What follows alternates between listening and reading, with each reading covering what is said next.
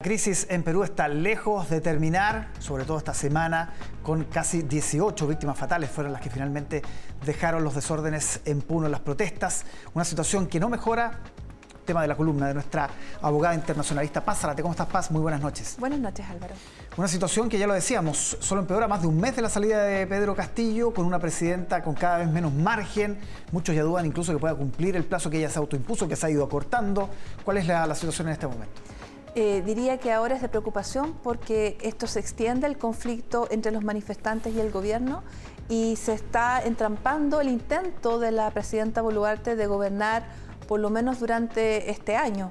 Y los manifestantes, que ahora en realidad vemos unas manifestaciones extendidas a la zona sur y este del país, están pidiendo algo imposible, que es el retorno de Pedro Castillo. Una cosa es pedir el, el adelanto de las elecciones, que la presidenta Boluarte ha intentado que se adelante, pero están fijadas para abril del año próximo.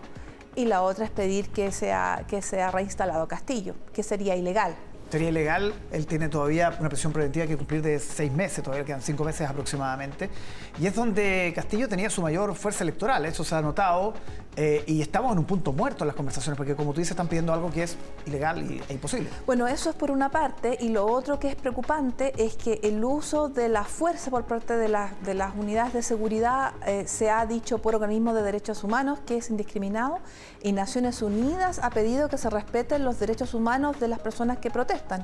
Entonces la situación es muy preocupante porque van en 47 fallecidos, de los cuales 18 son en las últimas horas.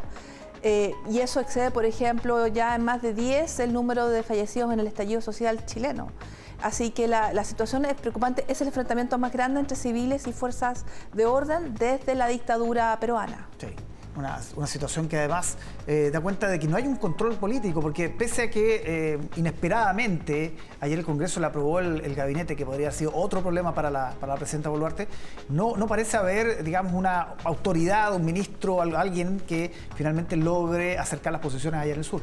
Cierto, y ahí hay un paralelo interesante con el estallido social chileno. Por ejemplo, ahora el gobierno eh, está enviando representantes a la zona de Puno, donde se produjeron estas muertes más recientes pero ellos dicen no, no, hay, no es claro con quién se puede dialogar para pedir justamente que exista cierta, cierto tipo de, calma, por lo menos en estos primeros días donde además se ha impuesto un toque de queda.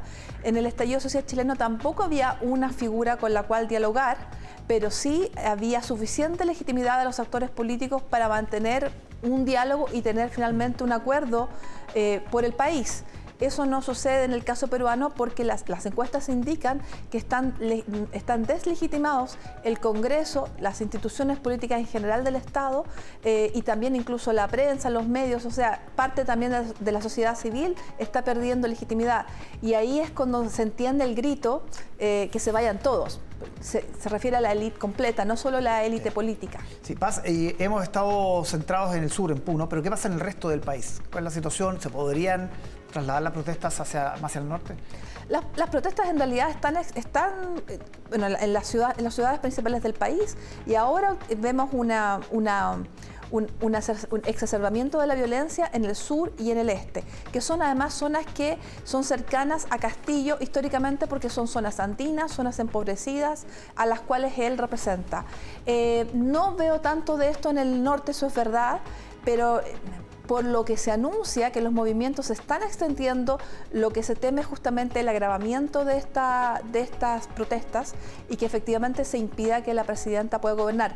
Y de hecho hay algunos signos porque también algunos gobiernos que la apoyan están señalando que tiene que haber un cierto límite en el uso de la fuerza por parte de las Fuerzas Armadas. Que por lo demás las Fuerzas Armadas dicen, hemos, eh, las fuerzas de seguridad que nosotros estamos haciéndolo de acuerdo a la ley y que no hay forma de controlar la turba. Eh, pero por otra parte, y esto también nos recuerda a nuestro propio estallido, los centros de salud que reciben a los fallecidos y a los miles de heridos dicen que se les está disparando para matar. Eh, entonces ahí claramente hay un conflicto que se está agravando. Lo hablamos al principio de la crisis cuando Castillo termina preso, hace ya más de un mes, eh, lo, que nos, lo que también nos, implica o nos involucra a nosotros en términos de flujos migratorios. Eh, hace tiempo que ya hay una alerta respecto a que este verano va a ser complejo en esa materia y la crisis peruana solo podría empeorarlo. ¿Cómo, cómo se puede proyectar eso? Eh, la verdad es que no, no, tengo, no tengo indicios de que el gobierno chileno lo esté considerando, pero sí es cierto que hay un factor y además hay, hay otros factores que hay que tener en cuenta regionales. Las protestas en Perú ocurren al mismo tiempo que tenemos la situación en Brasil, eh, también que se teme que se siga acentuando a pesar de las medidas que el gobierno está tomando ahora.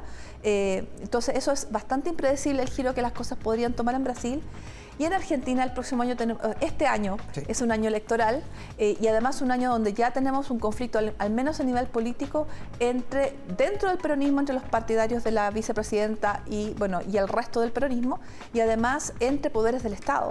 Es decir, en este momento hay serios problemas para la democracia en Perú, en Bolivia, tenemos protestas eh, respecto a la persecución que se ha hecho de la, del líder de la oposición en Santa Cruz, la situación en Brasil, eh, la posible situación que se agrave en Argentina. En este momento Chile parece ser el oasis de la... sí, el oasis de la región.